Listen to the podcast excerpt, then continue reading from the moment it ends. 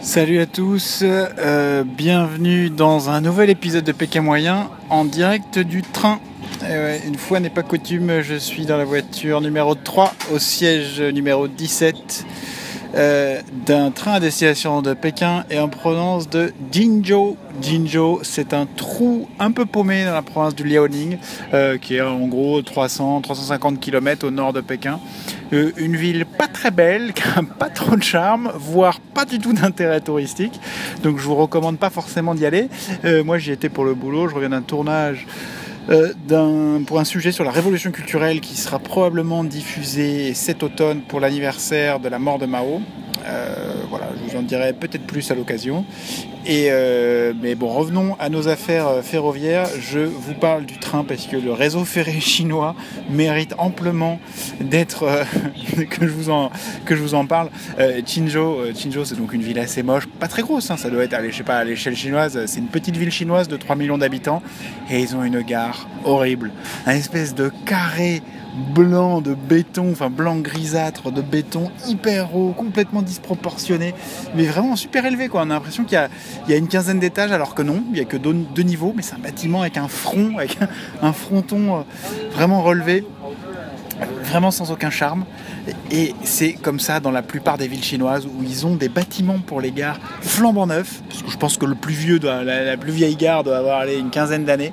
Donc c'est des infrastructures, mais euh, sublime quoi d'une certaine façon parce que euh, euh, hyper grande avec des moyens qui ont été mis derrière. Mais alors qu'est-ce que c'est pas pratique? C'est un enfer.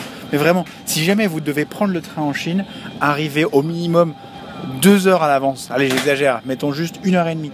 Parce qu'à la différence de la France, quand vous avez un train à prendre, eh bien, la première chose à faire, c'est d'abord passer un premier test de sécurité. Vous avez un espèce de premier contrôle où il faut filer votre ticket, votre passeport. Vous ne pouvez pas rentrer librement dans la gare. C'est-à-dire que si vous n'avez pas de ticket, ben, vous rentrez pas dans la gare, tout simplement. C'est un espace clos, uniquement réservé aux personnes qui ont un titre de transport.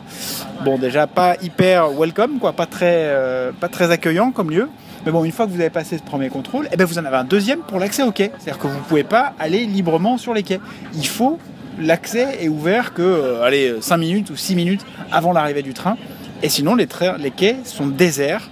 Personne n'y a accès, sauf euh, quatre contrôleurs qui viennent contrôler je sais pas quoi, bonne euh, marche de l'affichage euh, ou des femmes de ménage. Mais donc c'est des lieux, mais les gares chinoises, c'est des lieux fascistes à souhait. Quoi. Vous pouvez pas déambuler, vous pouvez pas aller euh, comme mettons Gare du Nord, vous balader, vous allez au relais, acheter votre, parisien, vous allez acheter un, café chez Paul, vous baladez sur les quais. Ah non non, en Chine pas du tout quoi. Vous avez une, une zone, une zone pour l'attente vous pouvez pas aller ailleurs, vous pouvez pas déambuler comme vous pouvez. Il faut passer deux contrôles de sécurité. Il faut, enfin, vraiment, vous êtes fliqué au sens propre du terme. Alors une fois que j'ai dit ça, euh, très bien, ça vous dégoûte de prendre le train? ça me fait penser à un slogan, je sais plus si c'était Air France ou, euh, SNCF euh, qui disait c'est à nous de vous faire préférer le train, je crois. oui, bah, c'est à moi de vous faire préférer les trains chinois.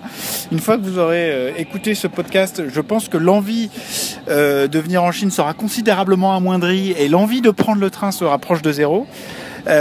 parce que que je vous explique quand même pourquoi. c'est quand même que les gares chinoises sont des endroits assez vulnérables. Enfin, il y a eu des attentats qui ont été commis très récemment, notamment il y a deux ans dans la ville de Kunming, qui est euh, une grande ville du sud du pays, la capitale du Yunnan, qui est une province euh, euh, vraiment dans le sud à la frontière avec le Vietnam. Il y a un attentat qui a été commis là-bas il y a deux ans.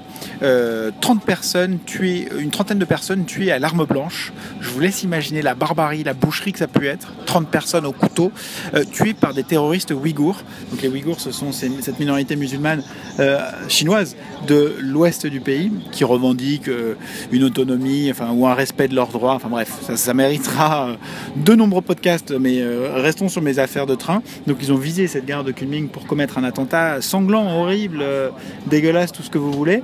et depuis, les autorités chinoises ont pris conscience de la vulnérabilité des gares et elles en ont fait des bunkers. Vous avez devant chaque gare des flics en uniforme, des flics en civil, bien souvent des militaires. Donc elles sont hyper protégé et c'est très chiant pour les utilisateurs, les pauvres petits euh, utilisateurs euh, gémissants et plaintifs comme moi.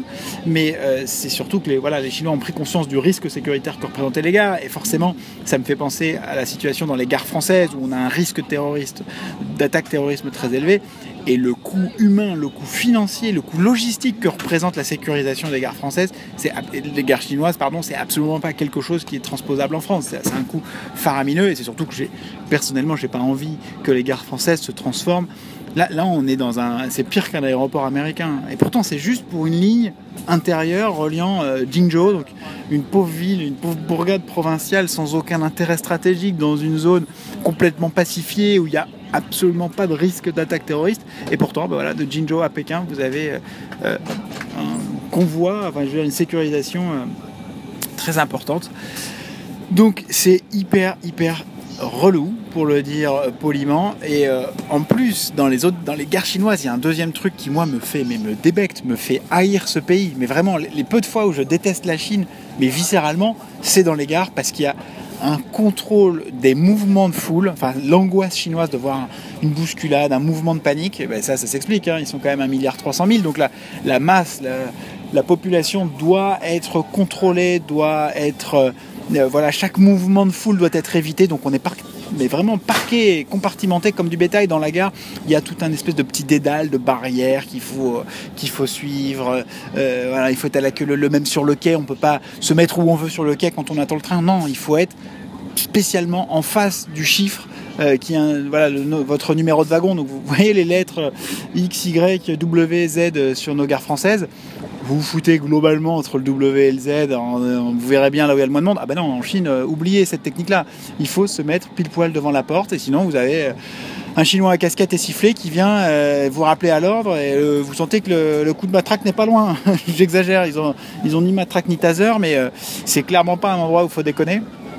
Et, et, ça, moi, ça me, enfin vraiment, ça me met hors de moi et je déteste les gares chinoises. Imaginez en plus des pesanteurs logistiques comme ça avec par-dessus le marché une période d'heure de pointe ou de, grand départ en vacances.